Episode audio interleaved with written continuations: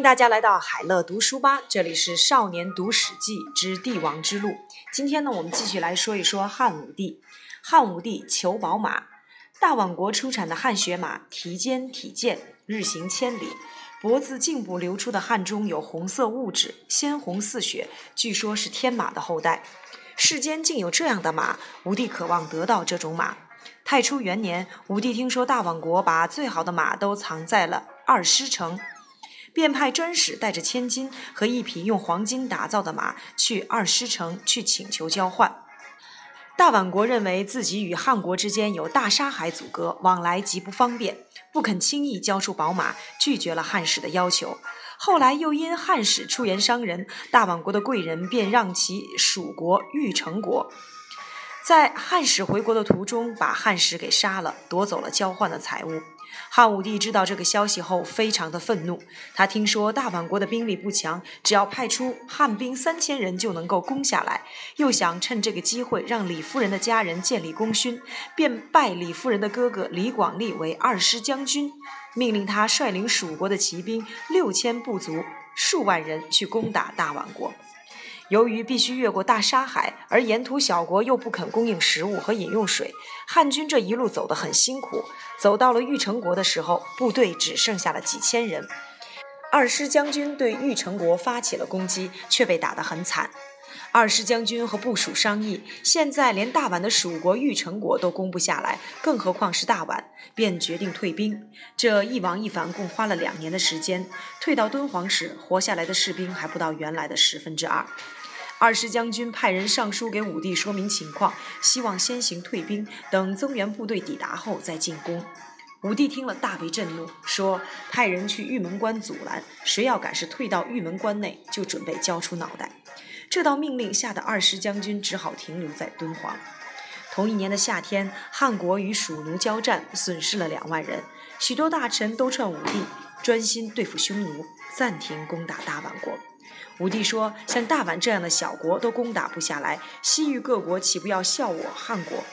别说汗血宝马得不到，日后汉使到西域去也会被瞧不起。”武帝受不了这样的耻辱，因此又花了一年多的时间去做准备，把不良少年和囚犯都用上了，派出六万人到敦煌去，供给十万头的牛、三万多匹的马、数以万计的驴、骡、骆驼等，粮食、兵器和弓箭也都备齐了。大宛首都桂山城中没有水井，都是引城外的水来饮用。武帝命人改变城底下的水道，让城内无水可用。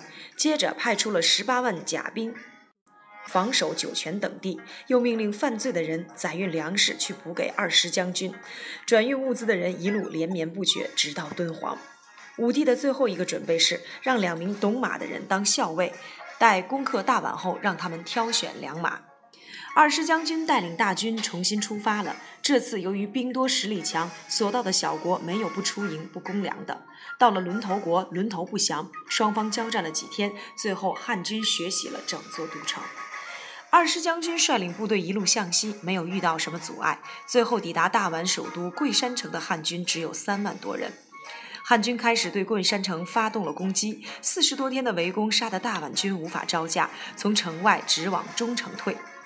大宛国的贵族慌了，在共同商议后，他们杀了国王，拿着国王的脑袋向汉军求和，并允许汉军到城里任意挑选马匹。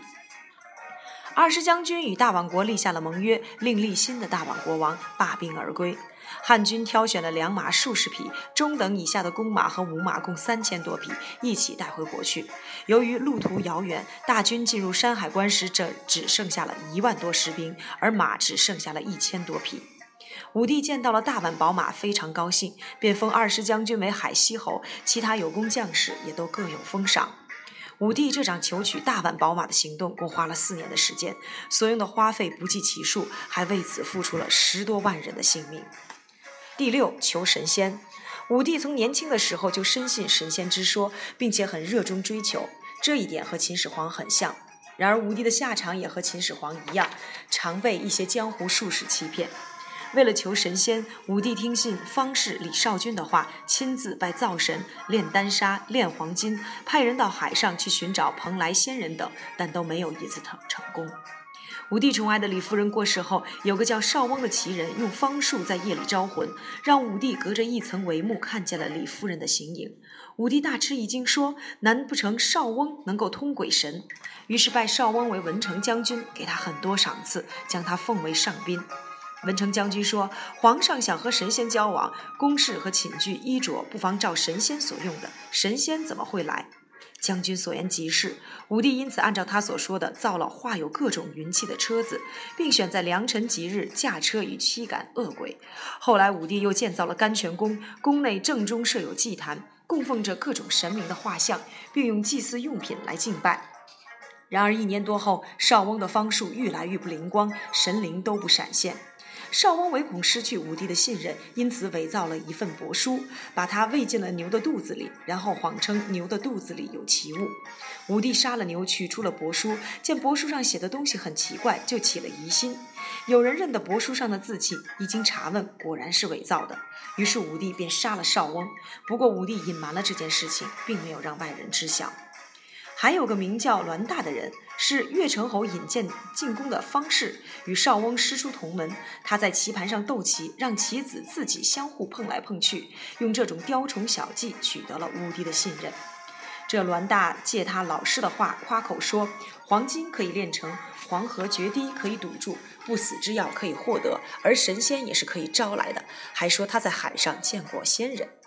那个时候，武帝正在为黄河决堤、黄金炼不成等许多事情烦恼，于是便拜栾大为武力将军，下诏给御史说：“朕治理天下二十八年，老天终于派来了一个栾大来，让他帮我和上天沟通。”没多久，武帝又封栾大为越通侯，赐他豪宅和奴仆千人，还把女儿魏长公主嫁给了他，赠送黄金万两。